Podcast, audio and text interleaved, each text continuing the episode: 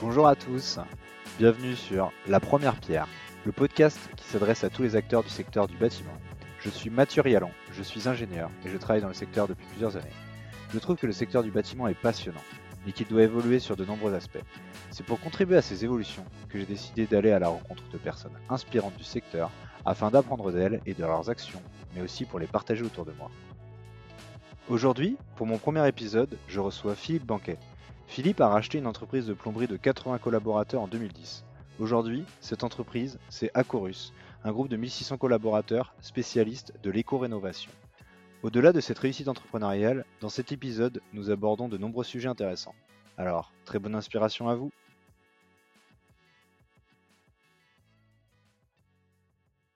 Bonjour Philippe et bienvenue sur le podcast de la Première Pierre. Bonjour Mathieu. Donc pour les, auditeurs bah, qui ne vous connaissent pas, je, vous laisse vous présenter en quelques mots qui vous êtes et euh, qu'est- qu'est-ce que c'est que la société Acorus? À qui je suis? Je m'appelle Philippe Banquet, j'ai 53 ans, je suis marié avec deux enfants, je suis marathonien, euh, je fais mon yoga tous les matins euh, et je suis entrepreneur et fondateur euh, d'Acorus, une entreprise, une ETI euh, dédiée à la rénovation de bâtiments. D'accord. Et comment est-ce que vous êtes retrouvé à travailler dans, dans le secteur du bâtiment du coup? complètement par hasard. J'ai une formation d'ingénieur. Ensuite, j'ai travaillé euh, 15 ans dans des grands groupes. 7 ans chez Veolia, 7 ans chez Elis. Ces grands groupes, en fait, c'était des entreprises de services. Et donc, j'ai passé euh, 15 ans à bosser dans le service. 2009, je, quitte Elis avec l'idée de reprendre une entreprise, donc me lancer dans une aventure plus personnelle, plus entrepreneuriale, même si j'avais eu euh, un parcours d'intrapreneur dans ces deux sociétés euh, précédentes. Et évidemment, euh, comme je ne sais faire à peu près que ça, je me dis que je vais trouver une entreprise de service à reprendre. Et puis, un peu par hasard, je rencontre euh, un plombier qui vendait son entreprise, qui me parle de son métier, et je me dis, tiens, il me raconte le service, même s'il ne s'en rend pas forcément compte. Euh, mais c'est réellement ce que ce que j'ai vécu et, et je peut-être je me dis je peux euh, apporter ce que j'ai appris pendant les 15 précédentes années dans ce monde-là même si je ne connais pas très bien le bâtiment. Donc voilà euh, comment euh, s'est fait l'arrivée dans le Et, monde du bâtiment. et, et c'est quoi le, le petit déclic qui vous a décidé à, à passer à, à l'acte sur l'aventure plutôt entrepreneuriale qu'intrapreneuriale? C'est, quelque chose que vous aviez en, en vous depuis longtemps ou c'est une réflexion au, au fil de, de, de vos expériences? Euh, c'est c'est une idée que j'avais en moi depuis longtemps, euh, qui, qui a mûri au fur et à mesure de mon parcours chez Elis, euh, où j'étais directeur général adjoint, euh, avec euh, bah, un, déclic qui, dit, deux choses, qui dit tiens, mon parcours finalement m'a donné une vue assez large de ce qu'est l'entreprise, avec tous les services et, rôles que j'ai pu jouer dans ces, dans, dans ces 15 années. Et puis, j'ai souvent constaté que j'avais peut-être une euh, façon de, manager un peu différente, un peu perso, euh, notamment euh, en donnant beaucoup les moyens aux gens pour libérer les énergies, et je, mais ne pouvant pas forcément tout le temps l'appliquer jusqu'au bout. Donc, c'est cette idée de dire, tiens, j'ai vraiment envie de poursuivre avec, quelque chose de plus perso, à la fois en termes managérial et puis euh, en termes de compréhension de ce que c'est que le service et, Mhm. et- et comment on peut transformer des métiers en y appliquant euh, une composante service. D'accord. On reviendra un peu plus tard sur euh, l'aspect managérial. Le- l'entreprise que, que vous rachetiez, donc c'est un plombier. C'est quoi l'entreprise initialement? C'est son secteur d'activité, sa taille? Eh l'entreprise de départ, euh, c'est une société de plomberie de, pas toute petite, hein, euh, déjà de 20 millions d'euros de chiffre d'affaires, 80 personnes, euh, alors qui n'a quasiment que des plombiers, qui utilise pas mal encore la sous-traitance, qui fait presque que de la rénovation, mais qui se présente comme une entreprise capable de faire de la rénovation et du neuf. et qui travaillent déjà principalement, voire exclusivement avec les bailleurs sociaux. D'accord. Et, comment, comment on finance un rachat d'une entreprise comme ça de 80 personnes qui, euh, du coup, je ne sais plus si vous avez donné le chiffre d'affaires, mais qui, a déjà un certain volume euh, Vous faites quoi? Vous allez euh, voir des, banques, vous allez voir des fonds Je vais voir, exactement, je vais voir des fonds et des banques. Et puis, j'ai aussi un partenariat dans la durée avec le vendeur qui, qui m'aide à racheter finalement. Mmh. et avec des fonds, des banques et un peu d'apport. Euh, on arrive à reprendre euh, une entreprise, à financer la reprise d'une entreprise comme celle-ci. D'accord.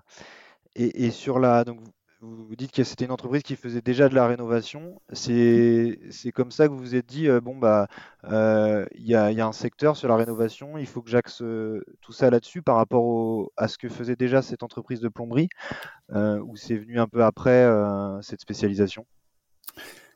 Non, non, c'est venu, c'est clairement l'idée euh, de départ, en écoutant la description de l'entreprise, en, oubliant d'écouter la partie neuf, mais en écoutant tout ce qui m'était décrit autour de la rénovation. Là, je me suis dit, ça ressemble au service. On peut sûrement faire différemment, on peut sûrement faire plus, mais ça ressemble au service.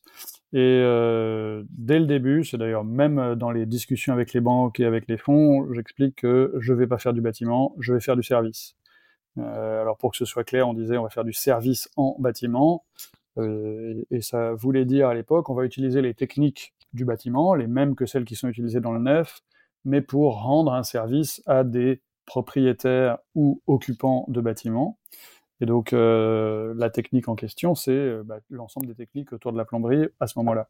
Donc l'idée, c'est vraiment ça. C'est vraiment de dire, je connais le service, je connais le management du service, la relation commerciale du service, ce métier me semble, un, ressembler à du service, deux, pouvoir sans doute se distinguer, se différencier des autres en mettant encore un peu plus de service, de ce qui fait le service dedans.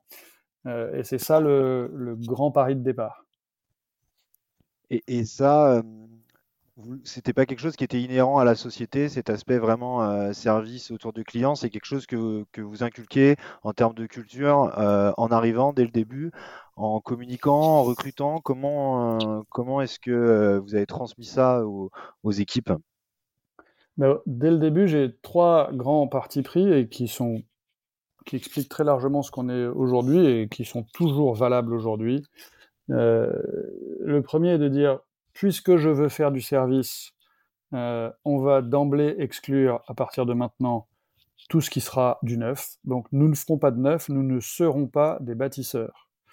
Euh, ça a l'air euh, évident comme ça, comme choix, mais depuis, ça fait 13 ans et pense que tous les trois mois, il y a quelqu'un qui vient me dire non, mais d'accord, mais c'est un peu pareil, on peut peut-être quand même aller faire ça, c'est du neuf, certes, mais non, on a dit bâtisseur, c'est un métier, et rénovation, service, c'en est un autre. Et on va essayer de se, spécialiser, se concentrer. Euh, et on verra quand on évoquera, euh, si on évoque le numérique, euh, voilà, ça avait une logique en fait de se concentrer sur le service parce que les investissements qui vont autour de la vie de l'entreprise, eh ben, ils sont faits pour augmenter notre capacité à rendre un service et non pas pour augmenter notre capacité à bâtir euh, un immeuble. Et c'est pas les mêmes. Dans un cas, il faut acheter des grues, dans l'autre, il faut acheter des, logiciels pour euh, communiquer mieux de l'information euh, aux clients, par exemple. ça, c'est donc le premier parti pris. On fera pas de neuf, on fera que de la réno.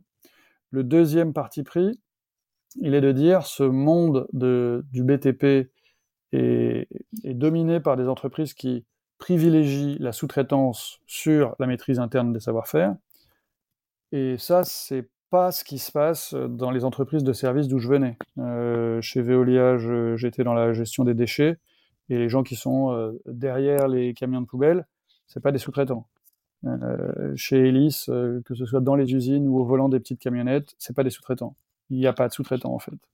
Et dans le bâtiment, bah, il y a des sous-traitants partout. Et donc moi, je me dis, pour faire du service, ce qu'on peut faire peut-être différemment si on veut faire du service dans le bâtiment, c'est faire comme les autres, c'est-à-dire se dire qu'on aura un bon service dans la durée, identifiable, si on maîtrise en interne nos savoir-faire, donc si on fait moins de sous-traitance que les autres. On en fera bien sûr parce que ce monde du bâtiment, ce, marché est fait de haut et de bas et que bah, la sous-traitance sert aussi à écréter les hauts et les bas, mais plus que les autres, dès le début, on se dit, on va embaucher et on va maîtriser chacun de nos savoir-faire en interne.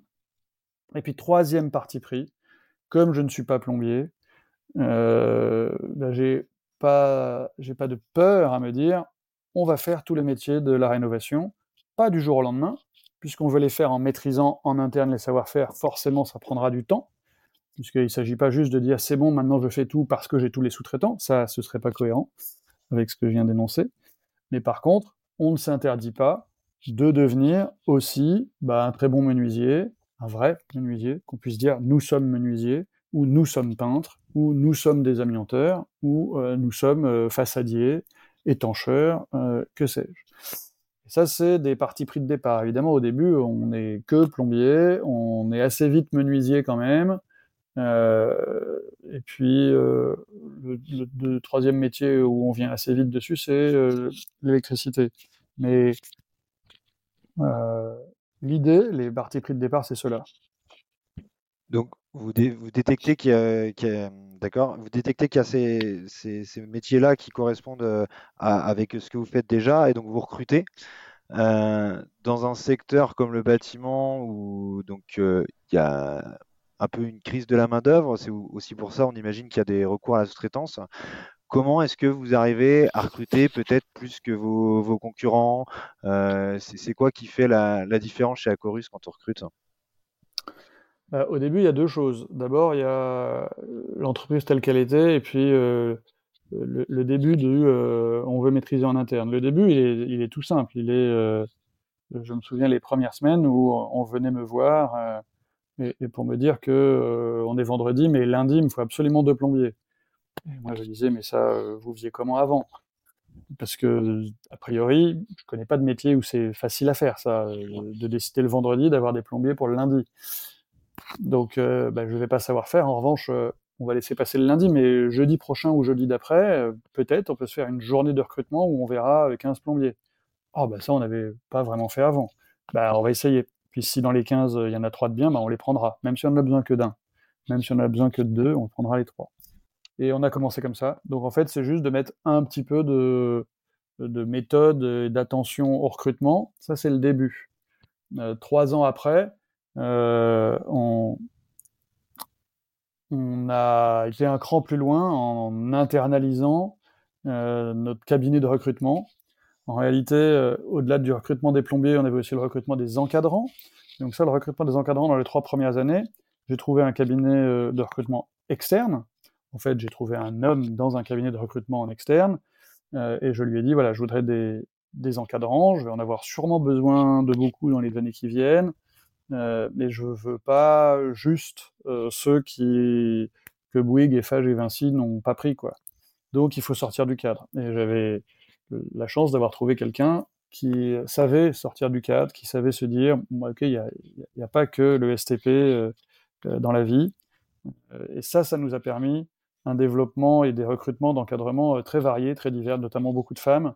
et ça a fait un peu la, spécificité de l'entreprise. Et cette personne-là, après qu'elle ait changé deux, trois fois de cabinet, qu'on l'ait suivi, trois ans après, j'y reviens, je lui dis, finalement, euh, je vais peut-être arrêter de te suivre, pourquoi tu viendrais pas chez nous?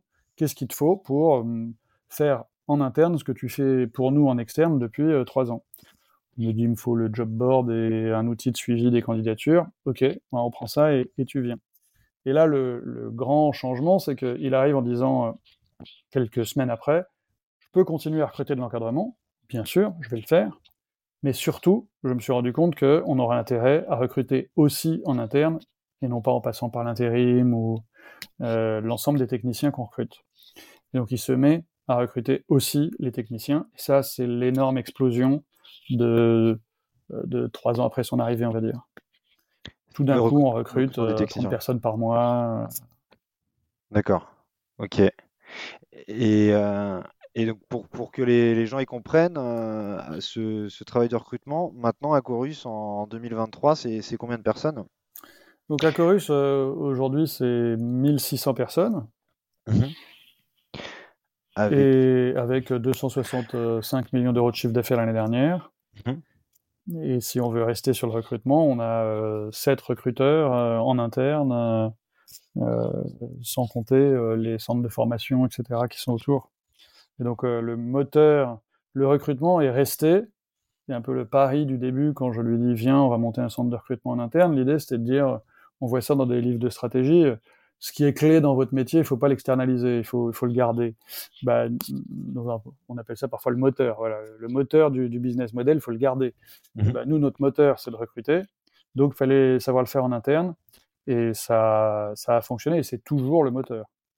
On pense qu'il y aura un deuxième moteur d'ailleurs dans l'avenir qui est euh, la formation euh, en interne aussi de gens euh, qui ne viennent pas du bâtiment, et qui n'ont pas le temps parce qu'ils ont déjà fait, euh, je sais pas moi, un métier dans l'automobile ou autre chose, qui n'ont pas le temps d'aller faire euh, un CAP, euh, un bac pro ou je sais pas quoi. donc, mais l'idée c'est ça, c'est vraiment les moteurs, on les internalise et le moteur du recrutement, le moteur des équipes, c'est le plus important pour nous. Et, le donc le moteur de la croissance, donc on a parlé de recrutement, il y a eu pas mal de croissance externe aussi également. Ça, c'est dès le début, c'est dans une seconde phase. Comment, euh, comment Acorus euh, en est venu à, racheter d'autres sociétés? Non, alors c'est vraiment dans une seconde phase. Acorus, c'est vraiment euh, du fait des parties pris de départ, c'est vraiment un ADN de croissance organique. du fait des parties pris de départ et du mode de management sur lequel on, pourra revenir, on, a énormément d'énergie disponible euh, et cette énergie on la met au service de nouvelles activités. Tiens, j'ai envie d'ouvrir une nouvelle activité, j'ai envie de lancer ça, je vais recruter euh, des maçons. Et tout ça, c'est de la croissance organique. J'ai envie de m'implanter à Bordeaux. Il y a des gens que ça intéresse de s'implanter, d'ouvrir à Bordeaux. On part avec deux personnes, on ouvre à Bordeaux, on répond à des appels d'offres, on recrute, on recrute, on recrute. Et aujourd'hui à Bordeaux, on fait euh, plus de 10 millions et il y a plus de 100 personnes. Donc c'est vraiment cet ADN de croissance organique où on donne la possibilité aux gens euh, de grandir, de faire grandir leurs équipes, et où ils, savent, ils apprennent et ils savent le faire, qui fait Acorus. Euh, Jusqu'à 2020, la croissance, elle est 90% organique, et elle est quand même un petit pourcentage non organique parce que on a acheté en 2015 une entreprise de peinture un peu par hasard, un peu par euh, opportunisme. Euh, mais on en est très content, hein, c'est pas le sujet, mais euh, avec quelqu'un avec qui j'étais en relation et qui dit voilà, maintenant je vais prendre ma retraite et j'aimerais bien vendre l'entreprise, j'aimerais bien te la vendre à toi, voilà. Donc ça s'est fait comme ça. Mais c'était pas c'était pas proactif. On n'est pas allé dire on a besoin de cette entreprise. Ce qui est apparu en 2019, on s'est fait cette réflexion au, sein de l'équipe de dire maintenant, on a quand même euh, des outils, une culture, une organisation, un mode de management, euh, un positionnement sur le marché, une image, une marque, employeur et externe, qui est suffisamment sympa pour que euh, on puisse essayer d'ajouter à nos modes de croissance la croissance externe. Continuer à faire de la croissance organique, ajouter de la croissance externe. Pourquoi ajouter de la croissance externe? Principalement pour euh, être capable d'avoir plus d'impact dans ce qu'on a envie de faire. Euh, notamment sur des, sur des secteurs, des métiers ou des géographies euh, qui sont un peu plus longues à maîtriser par croissance organique. et donc, en 2020, on a acheté une grosse entreprise qui nous permettait euh, deux choses principalement, de rentrer sur le monde de la copro, où on n'était pas du tout, parce qu'elle faisait deux tiers à peu près de son activité en copro, et euh, de maîtriser des deux types d'activités que nous ne maîtrisions pas. Un, euh, l'ensemble des métiers de, de l'enveloppe du bâtiment, donc façade, couverture, étanchéité, euh, on les avait pas en interne et deux, euh, l'ensemble de ce qui est la maintenance et l'exploitation des équipements, ascenseurs, chaufferies, chaudières, que nous n'avions pas non plus en interne. Donc ça, première acquisition, et on voit bien pourquoi on le fait. En 2021, on en fait trois. Un peu même esprit, hein, on vient chercher euh, ce qui nous manque, donc euh, on vient chercher là encore de la façade, avec 100% de copro, parce que c'était pas suffisant euh, la part de copro qu'on avait. Tu, dis on vient chercher, mais comment c'est des, euh, tu cherches ce type d'entreprise et du coup, tu les trouves ou c'est des gens qui viennent à toi? Comment ça s'est. C'est les deux. C'est les deux. Là, c'est une rencontre. C'est une rencontre sur celle dont je parlais, là, qui est Marteau. ensuite, on, on trouve, là, c'est plus des, gens qui viennent à nous, une activité un peu enfin impossible à, développer en interne, euh, qui est une activité d'accompagnement euh, sur toute la France de clients multisites pour du câblage euh, informatique, réseau, etc. et ça, il y a deux éléments qui sont très difficiles à construire. C'est la présence toute France, donc l'habitude d'intervenir toute France, alors que nous, on ne l'est pas, et la relation avec le fournisseur de fibre optique. Donc on, fait cette acquisition pour ça et parce que ça nous augmente notre part de marché dans le monde du tertiaire. Et puis euh, en 2000, euh, enfin l'année dernière, on en fait quatre. On en fait une, enfin deux qui nous permettent, trois même, qui nous permettent de nous d'ouvrir de nouvelles agences en province. Donc une à Rennes, deux à Orléans, et euh, on en fait une en Île-de-France sur un métier d'électricité euh, orienté euh, euh, éco-rénovation, c'est-à-dire c'est plutôt l'électricité dans le cadre des CPE, euh, voilà, l'électricité euh, avec GTB, etc. Donc voilà comment on fait nos acquisitions. Finalement, en trois ans, grâce à ces acquisitions, la part de nos métiers, la part de nos activités purement d'éco-rénovation, c'est-à-dire d'enveloppe ou de pilotage d'équipement, euh, est passée, euh, enfin a été multipliée par trois et représente aujourd'hui une centaine de millions. Et, comment on intègre ces, entreprises à la culture d'Acorus? Parce que quand on recrute, bon, on peut se dire presque c'est facile parce que c'est on choisit les personnes que l'on que l'on recrute, alors que quand on intègre une société euh, à, un groupe, bon, bah, il y a une culture euh, d'entreprise qui est différente, euh, peut-être des habitudes de, qualité, de satisfaction client, donc il faut, s'assurer de pas dégrader l'image. Comment on intègre ces, ces, nouvelles, ces nouvelles entreprises et bah, l'encadrement aussi de, et la vision de ces micro-entreprises? Alors, elles sont pas micro, celles-ci, hein, c'est des vraies entreprises qu'on achète. D'accord. et comment on les. C'est content. C'est combien de personnes Enfin, c'est des. Bah, la première, c'est 25 millions de chiffre d'affaires, celle de 2020, et c'est 150 personnes. C'est des grosses acquisitions. à Orléans, c'est 100 personnes. voilà. Donc non, ce sont des, plutôt des, ouais, des, plus petites, mais c'est plutôt des grosses acquisitions. D'accord. Euh, euh, et la, comment on les intègre? Je, suis encore euh, un peu hésitant à donner des réponses toutes faites sur ce sujet parce qu'on n'a pas fini de les intégrer. Bien sûr. D'abord, 2020, on fait la première et on est en plein Covid. Donc, tout ce qu'on peut dire sur l'intégration des entreprises a, a, assez peu de sens quand on est entre deux confinements. Mhm. Euh, je crois qu'on a fait notre premier espèce de séminaire euh, d'accueil euh, dans le monde Acorus un an et demi après, quoi. Mhm. c'est sûr que du coup, ça fait prendre un peu de retard. Ça...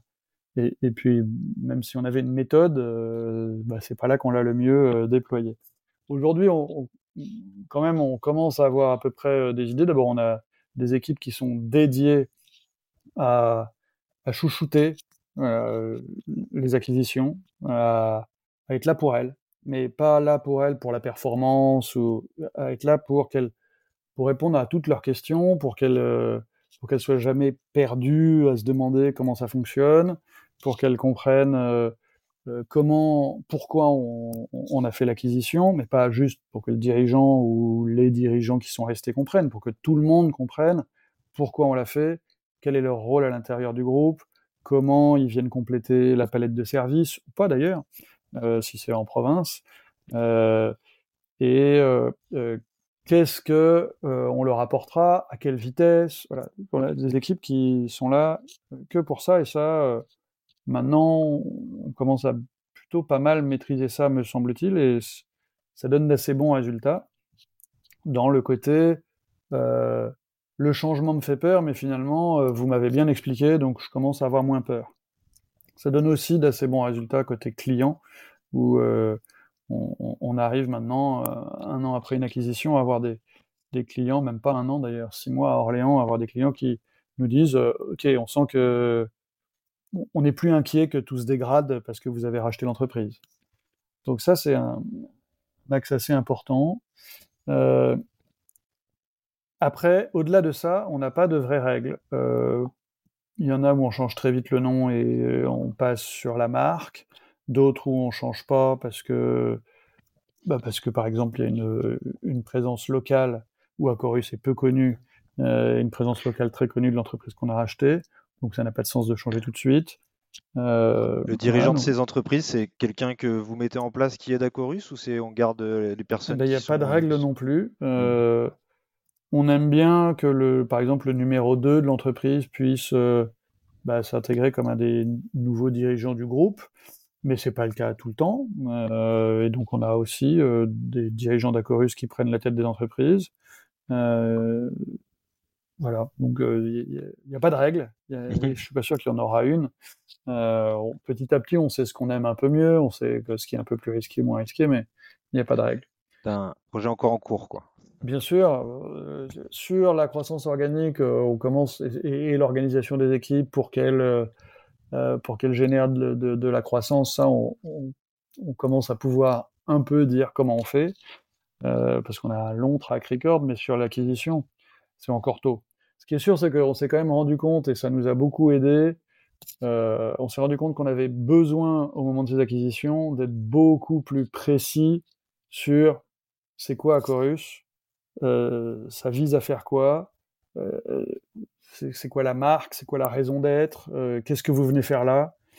Aussi bien pour les équipes qui nous rejoignent que pour les clients qui nous rejoignent, mmh. notamment parce que nos acquisitions nous ont servi à élargir la base de clientèle. Aujourd'hui, à Chorus, c'est un peu moins de 40% de bailleurs sociaux, 30%, un petit peu plus, de copro, et 30% un petit peu, ouais, 30%, de tertiaire, notamment du tertiaire d'hébergement, hôtellerie, santé, euh, voilà, mais aussi des bureaux. Il y a 7-8 ans, euh, c'était pas du tout ça. On avait zéro copro, euh, on avait quasiment pas de tertiaire, on avait un peu d'hôtellerie et 70% de bailleurs sociaux. Et donc c'est pas facile de venir faire comprendre, euh, par exemple, à des clients copro-syndics, on vient du monde du, bailleur social, mais n'ayez pas peur, si on a racheté des équipes, c'est justement pour venir appliquer sur leur savoir-faire des choses type bah, notre approche du service, mais pas, notre approche du bailleur social. L'approche du bailleur social, est spécifique, l'approche de la copro, elle est spécifique. Par contre, l'approche du service, le numérique, nos modes de, pilotage opérationnel qui s'appuient sur le lean, ça, on va pouvoir la porter aux entreprises. Et elles, ce qu'elles ont, c'est bah, la connaissance de la copro euh, ou la connaissance des métiers qu'on a récupérés. Et ça, ça demande euh, d'être beaucoup plus précis dans quelle est la marque, comment ça évolue, vers où on va. ça, ça a été, euh, un travail à la fois utile pour ça et utile en interne, du coup. Mmh, bien sûr. Et donc, ces entreprises, elles ont en commun la, la rénovation. Quand on se renseigne sur Acorus, on entend aussi beaucoup parler de d'éco-rénovation. Donc, euh, si, je te laisse décrire ce que c'est l'éco-rénovation, euh, ta, définition, qu'est-ce que qu'est-ce que tu peux me dire sur ce sujet? En fait, si tu comprends bien, si tu suis le, parcours, on a commencé à faire euh, de la rénovation, puis à en faire avec tous les métiers, puis en faire sur tous les types de bâtiments. Et puis il y a trois ans, euh, j'ai plutôt une prise de conscience plus personnelle de, de ce qui se passe euh, autour de nous, de ce qui se passe euh, dans la planète, de, du réchauffement, des émissions de CO2 et du fait que euh, est urgent de faire quelque chose. Et j'ai une deuxième révélation à côté de celle-ci, bah, il se trouve que, un peu par hasard, puisqu'on ne le faisait pas pour ça, on, a développé un outil, l'entreprise telle qu'elle est, qui est plutôt pas mal placé pour avoir de l'impact sur les émissions de carbone dans le, dans le monde du bâtiment. Pourquoi? Parce que la principale chose à faire pour réduire les émissions de carbone dans le monde du bâtiment, c'est de faire moins de construction neuve et plus de rénovation. Donc, déjà, on peut dire, comme on ne fait pas du tout de neuf et qu'on fait que de la rénovation, et qu'en plus on l'a fait de manière euh, massive, globale, on est un acteur presque incontournable de ce qu'est la rénovation nécessaire pour demain pour diminuer euh, les impacts carbone du bâtiment, donc Mhm. l'éco-rénovation. On a choisi d'appeler ça l'éco-rénovation pour faire comprendre ça, pour faire comprendre que bah, on avait l'outil qui pouvait avoir le maximum d'impact sur les émissions de carbone des bâtiments. Et ensuite, on a été ajouter les composantes pour augmenter cet impact, les composantes qui sont spécifiques aux émissions de carbone dans le monde, dans, la rénovation. C'est pour ça que je parlais de l'isolation, c'est pour ça que je parlais du pilotage des, des équipements, euh, des choses comme ça.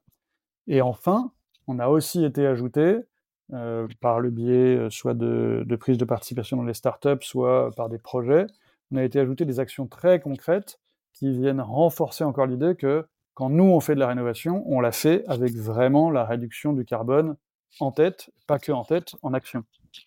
Donc voilà ce qu'est l'éco-rénovation aujourd'hui pour Acorus. Demain, c'est encore plus que ça, mais aujourd'hui, c'est déjà ça. D'accord. Et, ça, passe par euh, des nouveaux outils, des nouveaux matériaux. Le, bâtiment, c'est c'est pas toujours très R&D le bâtiment euh, c'est beaucoup on entend beaucoup euh, on a toujours fait comme ça donc on fait comme ça c'est beaucoup des habitudes euh, ça en interne euh, qu'est-ce que tu mets en place c'est des bureaux d'études qui travaillent sur ça il y a un aspect un peu innovation c'est de la veille technologique euh, comment... Bah, c'est pour ça que je disais qu'on a, on a l'outil adapté et on a l'outil adapté parce que la culture chez Acorus, elle n'est pas euh, du tout, on a toujours fait comme ça, donc on change pas. En fait, on a toujours fait différemment des autres, puisqu'on est arrivé en disant on va faire du service dans le monde du bâtiment, on va le faire euh, en interne plutôt qu'en sous-traitance, on va le faire avec du numérique, en développement de nos outils numériques en interne, plutôt que en disant bah, tant que ça marche, on fait rien. On va le faire en posant du lean, donc en essayant de faire comme dans l'industrie, euh, alors que le bâtiment n'a toujours pas réellement intégré ce qu'était euh, euh, le lean euh, et comment ça pouvait s'appliquer euh, au monde du bâtiment. Donc nous, on a toujours essayé, et parfois réussi, de faire les choses différemment. Donc de, de moderniser, d'apporter une approche différente, je ne sais pas si c'est moderne le mot, mais innovante à la façon de faire du bâtiment. Et donc, c'est assez naturel. Euh, par exemple, on a un lab, la Chorus Lab, depuis euh, euh, 7 ans ou 8 ans peut-être. Euh, il, a travaillé sur nos outils numériques, il a travaillé sur la connaissance et les relations avec les différentes startups du monde du bâtiment, euh, ce qui génère des échanges, des, sensibilisations de nos équipes euh, pratiquement au quotidien sur ces thèmes du numérique, de l'innovation, etc. Et ben, quand on dit euh, on va vers euh, plus d'éco-rénovation, plus de décarbonation, ben, en fait, l'outil est fait de telle façon que les équipes euh, disent ouais chouette, super, encore un truc nouveau, ça nous plaît. Donc pour aller plus vite, on a quand même été prendre des participations dans les startups, donc les deux un peu marquantes qui viennent servir d'exemple pour la démarche en interne comme en externe. C'est notre participation dans Cycle Up, qui nous permet d'avoir un discours euh, très fort sur le réemploi. Mmh. Et la deuxième, c'est notre participation dans Lowit. Lowit, c'est un, un, un, outil numérique et une prestation de service pour le monde du tertiaire dans le cadre du respect du décret tertiaire. En fait, c'est un outil qui sert à simuler les scénarios de travaux à partir de jumeaux numériques d'un bâtiment ou d'un parc de bâtiments euh, pour aller vers le respect euh, du décret tertiaire, mais en choisissant euh, bah, le scénario qui maximise euh, l'impact. Et donc, deux, deux startups qui, ont leur vie, on est en conseil, en accompagnement, en administrateur, en, actionnaire, et qui sont intégrés dans les services qu'on rend, puisque nous utilisons le logiciel Lowit aussi dans notre bureau d'études. Donc finalement, on a Lowit d'un côté qui fait sa vie, et puis nous, on utilise le logiciel pour aller servir nos clients. Et euh, CycleUp est une plateforme, euh, une place de marché de matériaux de réemploi, et nous avons monté d'abord euh, chez nous, dans notre garage, avec l'aide de CycleUp, mais d'abord dans notre garage, un atelier de reconditionnement de certains matériaux dans le but de faire du réemploi. Nous, on a choisi les matériaux sanitaires, notre notre ADN de plombier est remonté sans doute. Euh, et quand ce, euh, ce, cet atelier prototype a fini de démontrer que oui, ça pouvait fonctionner, eh bien, on est passé à l'échelle et on a inauguré hier d'ailleurs euh, un atelier avec une capacité 3 à 4 fois plus grande de production de matériaux de réemploi de sanitaires. Il, y a, une vraie adhésion des, clients sur tout ce qui est réemploi. C'est des choses que, vous arrivez plus, de plus facilement maintenant qu'avant peut-être à vendre? Ou comment les mentalités sur ça, comment tu, sens que ça évolue vis-à-vis des clients surtout? Oui, en fait, on trouvait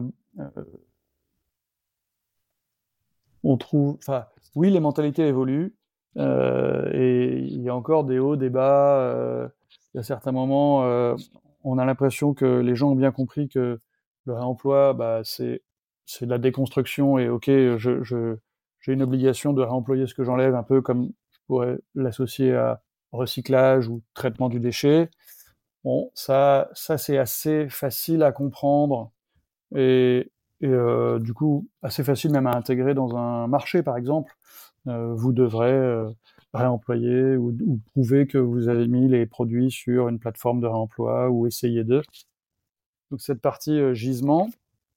Et puis la partie utilisation, elle était, était plus compliquée pendant longtemps parce que bah, c'est bien gentil d'enlever le produit, de le mettre sur une plateforme de réemploi. Maintenant, à l'impossible, nul n'est tenu. Si personne ne l'achète, eh bien, il n'a pas été réemployé. Et nous, on a été euh, assez convaincus que c'était cette partie-là qu'il fallait euh, travailler. Euh, on l'a travaillé grâce à l'atelier de reconditionnement. Pour que la demande soit plus massive, il faut que l'offre soit plus qualitative et plus constante. C'est l'intérêt d'un atelier de reconditionnement. Si je dis, bah, je vais de temps en temps vous mettre un WC de réemploi, mais je peux pas trop vous dire, des fois il sera cassé, mais vous inquiétez pas, je viendrai le changer. Enfin, bon, ça marche pas. Si par contre je dis, j'ai une filière qui sort euh, des WC euh, contrôlés, euh, tout le temps en bon état, nickel comme neuf, voilà sa description, voilà sa fiche produit. et bien là, je me rends compte que j'arrive à convaincre les clients d'intégrer ça dans leur projet comme un matériau Mmh, comme un vrai matériel en fait. Et ça, c'est très nouveau, très encourageant. Nous, on y croit beaucoup. Nous, on est allé là-dessus parce que dans notre bilan carbone, on émet 100 000 tonnes de carbone, 40% c'est les matériaux. Et si on veut vraiment faire bouger ça, certes, on peut demander à nos fournisseurs de nous fournir des matériaux plus verts, plus biosourcés, plus ceci, cela, mais ils le font ou ils le font pas. Et ensuite, euh, d'abord, ça prend du temps, on n'a pas la main dessus. Et ensuite, euh, euh, il y a tout un aspect normatif autour qui fait que, en réalité, même si on en parle pas mal, la terre crue, le béton de chanvre et les isolations en paille, ça reste à chaque fois relativement expérimental. C'est plus le mhm. cas du bois, encore que, mais pour tout le reste, ça reste encore relativement expérimental. Et donc on a un pas la main, deux c'est très long et on va pas faire que des chantiers expérimentaux. Donc le, le, sujet sur lequel nous on pense que comme on a la main, que ça peut aller plus vite et que ça peut ça peut vraiment transformer la donne, euh, c'est le réemploi. C'est pour ça qu'on est parti là-dessus. D'accord. Tu as parlé de, de gaspillage, tu as aussi parlé de lean tout à l'heure. Donc le, le, lean, gaspillage de temps, c'est quelque chose que, que tu as constaté euh, assez rapidement dans le bâtiment. De ce que j'ai pu comprendre, c'est effectivement euh, euh, quelque chose que, bah, que moi aussi je constate euh, au quotidien, que, que peut-être parfois un mauvais agencement des tâches, qui peuvent générer des stress, des... toutes ces choses-là font qu'il y a des décalages de planning. Le bâtiment, c'est aussi malheureusement réputé pour ça.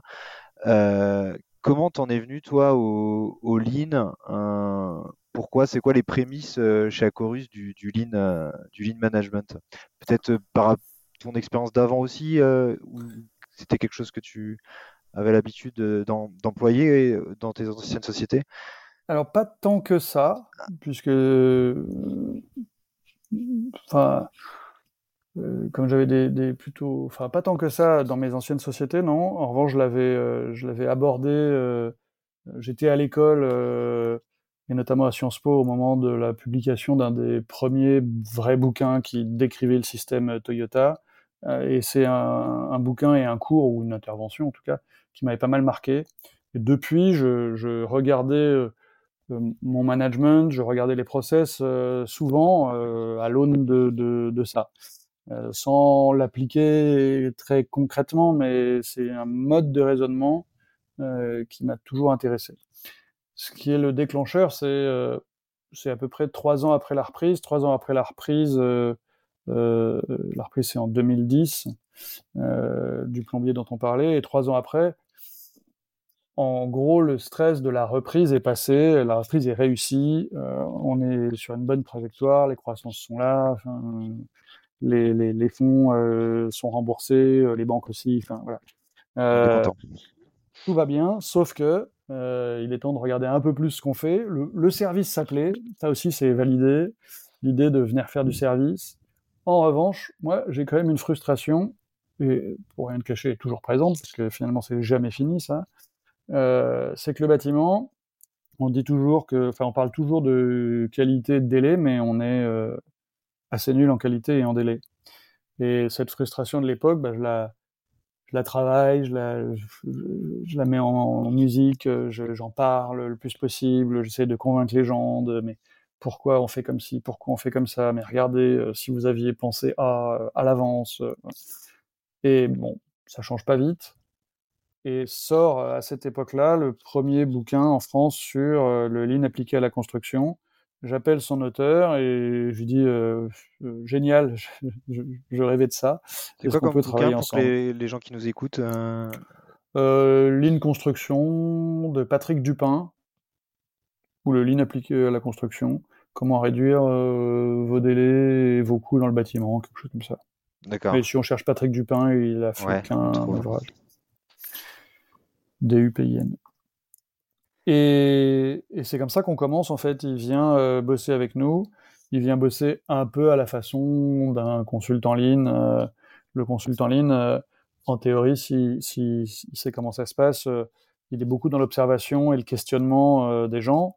Et donc, il part sur le terrain avec trois de nos meilleurs conducteurs de travaux de l'époque. Et il est uniquement dans l'observation et le questionnement. Et, et, cette observation, ce questionnement ont amené les gens à réaliser que ce qui était le principal gaspillage de leur journée, de leur process, de leur métier, c'était eux. C'était leur posture managériale. C'était cette posture de commande-contrôle qu'ils maîtrisaient tellement bien, parce que c'était les meilleurs. Donc, euh, ils étaient très forts pour euh, commander, contrôler, recommander parce que c'était pas bon, et passer au chantier d'après, revenir. Et comme c'est les meilleurs, ça veut dire qu'en fait, ils étaient les plus experts dans ce schéma-là ceux qui résistent le mieux au stress, ceux qui ont le plus de mémoire, euh, etc. Et, mais euh, bah, ils découvrent que peut-être il y a une autre solution, peut-être que si on fait confiance aux équipes, peut-être que si on n'est plus dans le contrôle, si on lâche un peu prise, mais qu'on est plus dans l'accompagnement, euh, en s'assurant que les conditions de la réussite de l'équipe sont réunies et non pas qu'on lui a dit quoi faire et qu'on viendrait vérifier qu'il l'a bien fait, non, on s'attelle plus à faire en sorte qu'il ait tous les éléments pour réussir, quitte à ne pas avoir à contrôler. Et ça, ça change tout.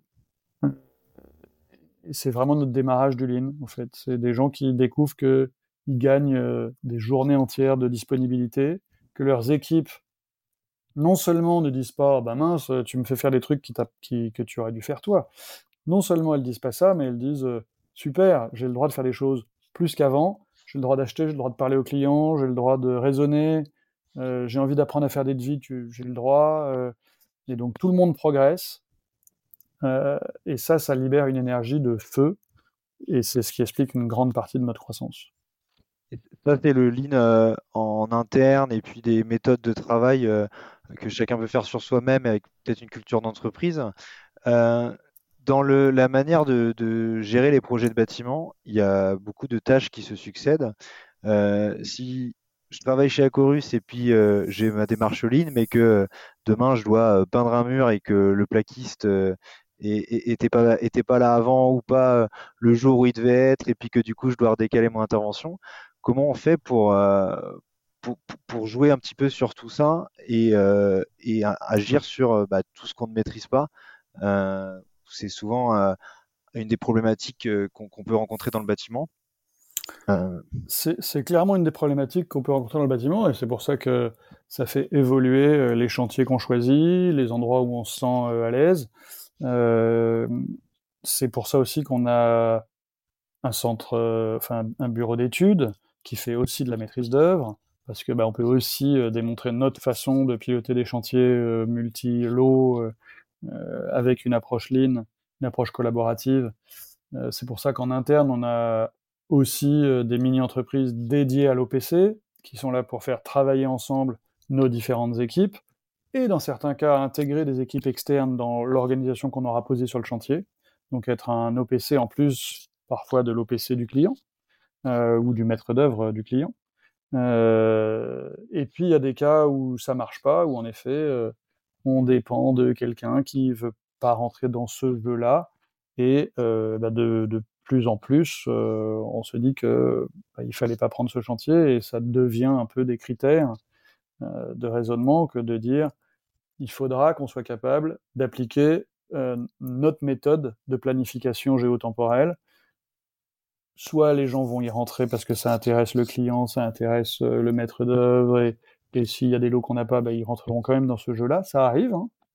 Euh, j'ai des exemples de, très grosses rénovations d'hôtels euh, où on n'a pas tous les lots, mais où finalement le plombier, par exemple, j'ai cet exemple en tête, bah, vient se mettre dans notre planning géotemporel, et c'est nous qui pilotons finalement la rénovation de l'hôtel, alors qu'il y a le maître d'œuvre, mais qui dit bah, votre truc marche très bien, donc euh, mmh. allez-y. Allez-y, quoi. Euh, et puis, bah, il y a des cas où on a plus de mal, alors euh, on, apprend aussi à, raisonner en est-ce qu'on peut couper la dépendance? Parfois, c'est possible.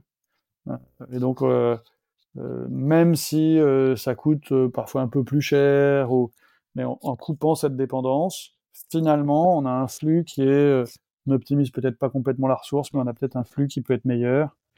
Euh, et donc, voilà, on travaille sur différentes façons, mais en effet, si euh, on essaye que ça n'arrive plus, d'avoir, euh, de devoir dire, bah mince, on peut pas faire notre méthode parce que celui d'à côté la fait pas. D'accord. Et, sur la méthodologie Lean, maintenant, c'est des, choses où continue à former continuellement chez Acorus en interne, euh, ou c'est plutôt euh, euh, juste de la communication en disant bah, renseignez-vous sur ça, comment, comment est-ce que, que, les équipes sont accompagnées, que ce soit sur chantier ou dans l'encadrement, à, toute cette démarche? Non, non, c'est permanent. En fait, le lean, ça s'arrête jamais à partir du moment où les gens sont dans la logique de je suis là pour m'arrêter, me réjouir qu'il y ait un problème, apprendre à le résoudre, mais à le résoudre en remontant à la cause racine, pas à la résoudre euh, une fois et puis se reposera demain. On comprend bien que du coup c'est sans fin. Euh, et donc ça, c'est des choses que les équipes qui nous rejoignent bah, vont apprendre au contact des autres. Et puis, euh, il y a des équipes un peu plus avancées qui bah, vont se former soit sur en, se confronter à d'autres praticiens du Lean, soit on est on est euh, mécène hors du, de l'Institut euh, Lean Construction France. Euh, donc c'est l'occasion aussi d'augmenter leur, leurs apprentissages méthodologiques et puis de venir les, les, mettre en pratique, les tester, les essayer, que ça leur ouvre des perspectives pour résoudre toujours des problèmes d'une façon de plus en plus lean, ce, ce, qui signifie sans doute de plus en plus fluide, de plus en plus avec les équipes plutôt que dans un bureau. Euh, voilà. Donc, euh, et puis parfois ça marche pas. Parfois on se dit mince, là on revient en arrière. On pensait qu'on savait faire, et puis bah en fait euh, on a fait quelque chose de non collaboratif, un peu comme n'importe qui. Bon, bah, un, long chemin. C'est tout le le bonheur du lean, c'est que ça ne, ça ne s'arrête jamais, c'est jamais fini, on peut pas dire ça y est, tout le monde est formé, on peut passer à autre chose. Euh, chaque nouveau problème peut, ou nouvelle configuration, comme euh, on, on, on, change quand même régulièrement, on élargit régulièrement le type de chantier, le type d'activité, eh bien, à chaque nouveau type de chantier, type de clientèle, type d'activité, c'est des problèmes différents, mais des méthodes de raisonnement qui sont un peu similaires et des méthodes de résolution avec les gens dans l'apprentissage de la résolution de problèmes qui, elles, restent similaires. Ça, fait un peu un lien avec euh, le management dont on parlait en, début d'entretien. Euh, tout à l'heure, tu as dit que dans tes expériences passées, euh, tu avais peut-être une méthode un peu différente de, ce que tu voyais autour de, toi. Donc, je ne sais pas s'il y a une méthode Philippe Banquet, mais c'est quoi cet aspect un peu différent de ce qui se, fait autour de bah, ce qui se faisait autour de toi dans tes expériences passées que tu as voulu mettre en place chez Acorus? Bah, c'est un peu ce dont on parle depuis le début, c'est-à-dire euh, euh, libérer l'énergie, libérer l'énergie en donnant les moyens et la confiance. Euh, et commencer par ça, en fait. on commence par donner les moyens de bien faire et la confiance dans le fait que les gens auront envie de bien faire. Et après, on se met tous, tous les managers, mais j'allais dire tous, ça s'applique aussi à tous finalement, en position d'aider celui d'à côté, qui peut être euh, mon subordonné ou mon collègue, mais de l'aider à progresser, de l'aider à résoudre le problème. Et ça, euh, bah, c'est une, façon de faire qui n'est pas complètement classique. On commence pas par se demander euh, comment on peut réduire tel coût, comment on peut optimiser telle ressource. On, commence par se demander comment on peut améliorer la valeur pour le client, comment ça peut aller plus vite pour lui, comment il peut être plus vite satisfait. Autrement dit, comment je peux optimiser le flux le flux de, mes travaux, si on parle de travaux, mais le, flux du transfert de valeur. En fait, une entreprise, elle est là pour, en faisant des choses, apporter de la valeur à un client. Comment j'en apporte le plus, le plus vite possible, et en apportant rien ou le moins de choses possible qui ne soit pas de la valeur pour le client. Si c'est pas de la valeur pour le client, c'est un gaspillage. En fait, il l'a pas acheté ce truc-là, il l'intéresse pas. Donc, euh, c'est ça la méthode. C'est si vous avez euh, les moyens et la confiance, et la capacité à être accompagné pour résoudre des problèmes, alors il est probable que vous allez maximiser la valeur transmise au client plutôt que de vous concentrer sur des choses qui ne sont pas importantes pour le client, alors qui, peuvent apparaître importantes pour euh, l'optimisation des coûts ou euh, euh, le, fonctionnement interne, ou, mais qui au fond ne sont pas importantes pour le client et donc c'est probablement pas la meilleure façon de regarder le problème. La meilleure façon de regarder le problème, c'est de regarder avec les yeux du client. D'accord. Ça, c'est ce qu'on ce qu'on essaie de faire. Sur l'aspect donner les moyens, il y a aussi euh, les, outils numériques, surtout en plus en intégrant d'autres euh, d'autres entreprises à l'entreprise, enfin au groupe dans le groupe Acorus, j'imagine que c'est des, sujets euh, bah, qui, qui, sont d'actualité même encore. c'est quoi le niveau de maturité digitale, les, les, outils qui ont pu être utilisés C'est quoi la, la, vision que tu peux avoir sur, sur tout ça? Alors le, il y a 8 ans à peu près, on, a commencé à développer en interne notre outil principal, celui qui sert à, enregistrer la commande d'un client, à la suivre, à l'informer, euh, à faire la facture, à faire le devis avant, à faire le rapport d'intervention. Un outil principalement euh, dessiné, designé pour nos métiers euh, de euh, de, marché à bon de commande, un métier qu'on appelle d'entretien, métier de petites interventions, mais avec des, gros flux. Voilà, beaucoup de commandes tous les jours, on fait 20 000 factures euh, euh, chaque mois, c'est beaucoup de commandes. 60% de notre activité est là-dedans à peu près, et 40% dans les gros chantiers. Donc notre outil fait aussi les situs, les avancements, etc. sur des gros chantiers. Mais dans son côté j'ai besoin de fournir de l'info au client, il, est, il été, au début en tout cas, principalement designé pour faciliter ça. On l'a développé en interne, et si bien que, on, en fait, on, on, le développe depuis 10 ans. Enfin, depuis j'ai 17 ans, 8 ans. On le développe avec une nouvelle version euh, et des nouvelles fonctionnalités quasiment tous les mois et demi, deux mois. Et ces nouvelles versions, ces nouvelles fonctionnalités, elles viennent du terrain, donc elles viennent de la maturité numérique des gens, qui nous disent euh, tous les jours, euh, on pourrait peut-être changer ci, on pourrait peut-être changer ça. Et ça fait 7 euh, ou 8 ans que notre outil s'améliore, se, devient de plus en plus précis, de plus en plus répond de mieux en mieux aux, attentes, aux vraies attentes du terrain. Et, du coup, ça fait une maturité numérique très forte. Il y a, bah, tout le monde utilise cet outil, donc on a clairement 1600 utilisateurs euh, de l'outil. Hein.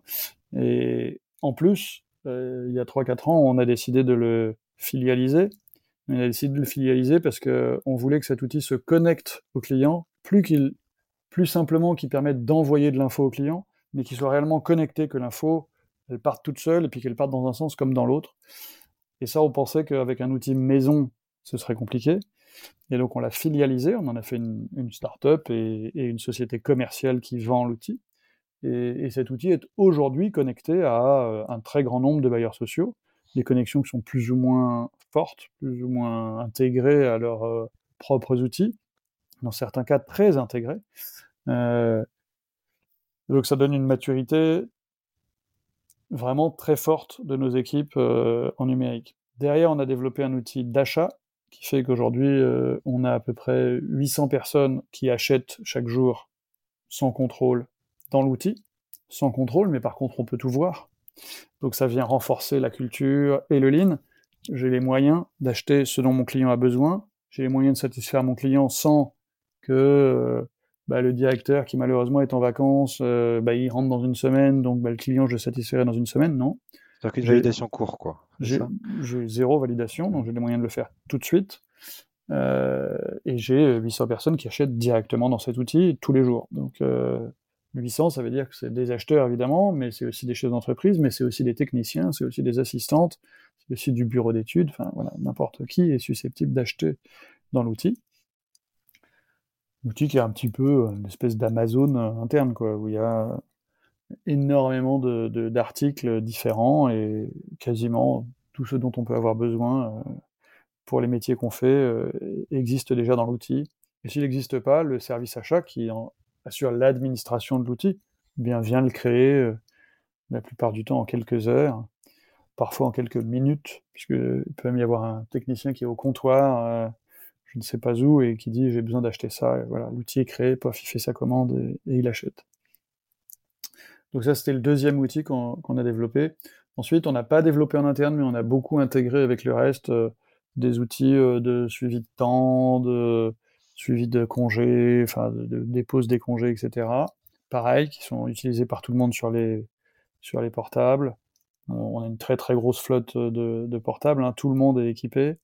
Et puis euh, là, on est en train de développer euh, un, nouveau CRM, type CRM, mais pareil, il ne sera pas comme les autres CRM, euh, qui vient exploiter toute cette donnée qu'on a déjà grâce à nos outils et euh, partir des bâtiments pour savoir euh, qu'est-ce qu'on fait sur un bâtiment, qu'est-ce qu'on pourrait faire, qu'est-ce qui a déjà été fait, qu'est-ce qu'on pourrait conseiller à ce bâtiment ou aux propriétaires de ce bâtiment par rapport aux problématiques qui vont se poser aujourd'hui ou demain.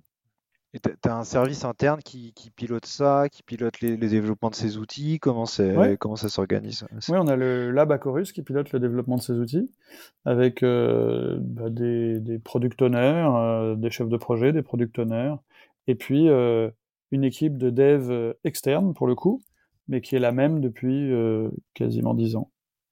D'accord. Avec des gens qui bossent que pour nous en fait pour certains.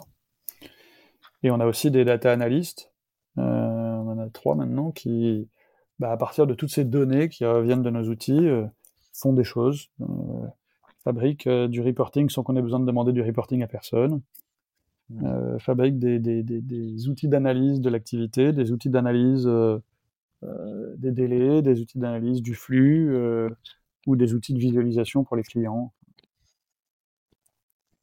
D'accord. Bon, ça, me permet aussi de la data analyse, de faire un peu, là je voudrais parler un peu de, projection.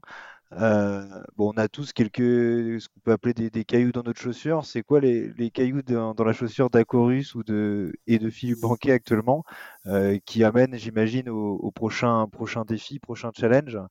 Euh, Qu'est-ce que tu peux nous dire actuellement sur les, les choses que tu travailles et que tu veux changer et améliorer? Il y en a. Alors, il y a le plus gros caillou, c'est euh, le réchauffement climatique et, et le CO2. Euh, et, et, malheureusement, on va pas assez vite. Et donc, euh, le caillou dans les chaussures, c'est euh, comment on fait pour aller plus vite, comment on fait pour avoir plus d'impact. On a l'outil qu'il faut, on est positionné là où il faut. Qu'est-ce qu'il faut faire pour avoir plus d'impact? Euh, Qu'est-ce qui, est-ce que c'est des acquisitions, est-ce que c'est des développements, est-ce que c'est des logiciels, euh, est-ce que c'est du conseil aux clients, euh, voilà. Donc euh, ça, c'est notre premier caillou d'accélérer, de, de répondre à ces questions et d'accélérer pour la mise en œuvre, c'est-à-dire de maximiser l'impact de, de, ce qu'on a déjà en, en, venant ajouter ce qui manque. Il y a un deuxième sujet qui est autour de la sous-traitance. Alors c'est un peu paradoxal parce que j'ai commencé en disant qu'on faisait moins de sous-traitance que les autres, que notre euh, différenciant c'était de maîtriser en interne notre savoir-faire, ça signifie d'abord pas qu'on fait pas de sous-traitance, puisque dans tous nos métiers, euh, on a aussi de la sous-traitance. On en a moins que les autres et on en a quasiment pas qui ne soit pas par ailleurs maîtrisé en interne. Euh, mais cette sous-traitance dans le monde du bâtiment, elle me semble, euh, elle me semble encore assez archaïque si on compare à d'autres métiers, à d'autres, à d'autres secteur industriel ou euh, si on regarde la sous-traitance de, euh, de Toyota euh, ou du monde automobile de manière générale, on, a des intégrations avec les sous-traitants qui sont beaucoup beaucoup plus fortes, des sous-traitants qui qui ont des morceaux du process, qui sont formés, intégrés, euh, audités, aidés, que sais-je. Euh, et puis donc ça, c'est pas le cas, pas suffisamment à, mon sens, euh, le cas du bâtiment, ou en tout cas pas dans ce qu'on fait nous, pas encore. Donc on a fait pas mal de choses, on a créé des clubs de sous-traitants, on a, on a essayé de les former, de leur apporter des idées, d'accélérer les, les, vitesses de paiement, enfin. Mais je pense qu'on peut imaginer des façons un peu disruptives, nouvelles, d'agir donneur d'ordre des sous-traitants pour être plus en partenaire, euh, ne plus considérer qu'on a un sous-traitant qui est un achat, mais qu'on a bien un, partenaire qui vient faire un chantier avec nous. On l'a pas acheté, il est venu avec nous faire le chantier. Euh, des logiques un peu, si on veut utiliser quelques mots euh, qui peuvent parler de, de sous-traitance durable ou, de, ou presque de sous-traitance équitable aussi. Il y a aussi une logique de répartition euh, mmh. de la valeur euh, qui est pas très bien gérée. Donc ça, c'est un, un, autre caillou dans ma chaussure que j'aimerais bien réussir à résoudre dans les quelques années qui viennent. Ça fait des beaux challenges. Oui. Et, et, dans, et à Chorus, dans 5 ans, par rapport à ce qui par rapport aux, aux, aux 10, 10, dernières années, euh, le chemin qui a été parcouru, c'est quoi? Tu dirais que tu es, à la moitié de ce que tu as envie de faire es, Vous êtes euh, sur quelque chose de, à consolider euh, c'est quoi la, la, vision à 3-5 ans de ce que, ce que tu veux faire avec Acorus? Bah, Je pense que ça, de même que c'est très différent de ce qu'on imaginait il y a 5 ans et il y a 10 ans, euh, c'est plus gros, c'est plus complet, il y a des métiers qu'on pensait jamais faire, etc. Et je pense, je suppose, mais je fais rarement de projections de ce type-là, que ce sera aussi euh, très différent de ce qu'on est aujourd'hui parce que les axes, euh, les attentes du marché, elles évoluent. Euh, si on accélère sur la réponse à ces attentes, les, attentes du marché, puis les attentes de la planète aussi, ça, ça, va continuer de transformer l'entreprise. Certes, on va s'appuyer sur ce qu'on sait déjà faire hein, et ce qu'on maîtrise, du numérique, euh, de, l'autonomie aux équipes, qui fait que ils vont avoir des idées qu'on n'a pas, etc. Et, je vois, oui, un Acorus euh, encore différent, encore plus euh, encore plus pertinent dans la réponse aux attentes euh, des propriétaires de bâtiments. Comprendre que gérer un bâtiment euh, dans le monde de demain, ça devient, ça devient moins simple. C'est pas juste j'appelle le plombier quand j'ai une fuite et puis quand les murs sont un peu noirs, je fais un ravalement. pratiquement tous les secteurs, que ce soit du tertiaire ou que ce soit du, du logement, ont des, obligations. Pour le tertiaire lié au décret tertiaire, pour le logement lié au DPE, il y a des obligations qui, qui sont assez folles en fait.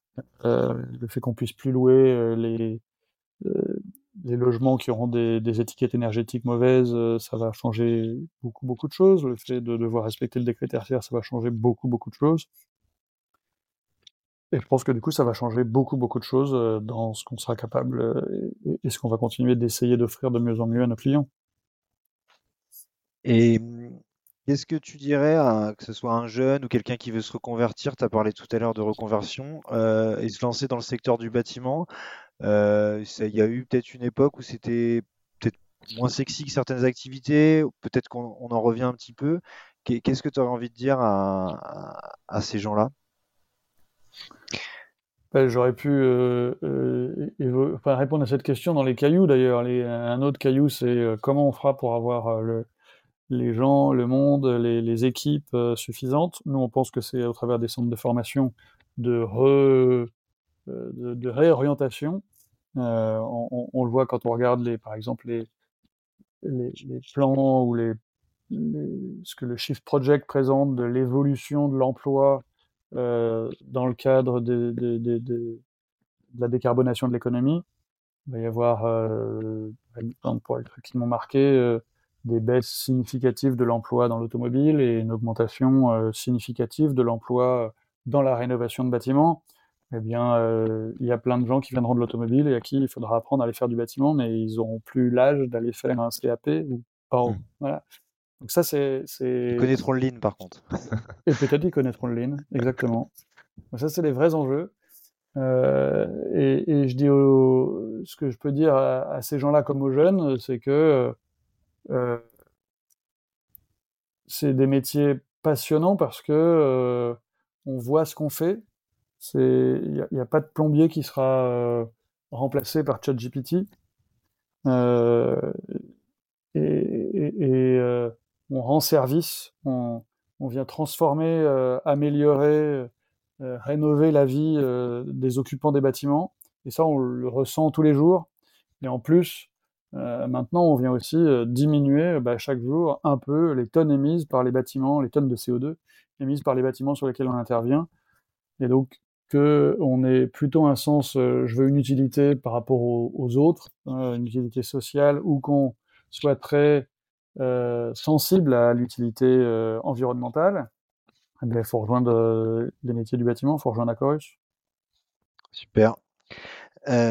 pour terminer, donc ce, ce podcast, il est beaucoup sur, euh, sur s'inspirer parce que moi, je voulais m'inspirer de, de, gens qui proposent des choses dans le bâtiment et je, pense qu'il y a des gens qui sont intéressés pour, pour écouter tout ça. Euh, toi, les, les, personnes qui ont pu t'inspirer ou qui t'inspirent actuellement, euh, que ce soit des, des, entrepreneurs, des, tu as dit que tu étais marathonien, ça peut être des sportifs, je sais pas, de, de qui est-ce que tu t'es inspiré dans, dans, tes aventures? Il y a en alors, pas, pas vraiment tellement de sportifs d'ailleurs, mais euh, non, alors, je, je, lis énormément, euh, notamment euh, des livres sur l'entreprise, sur le management, etc. Euh, j'ai été très inspiré par le livre Reinventing Organization de Frédéric Laloux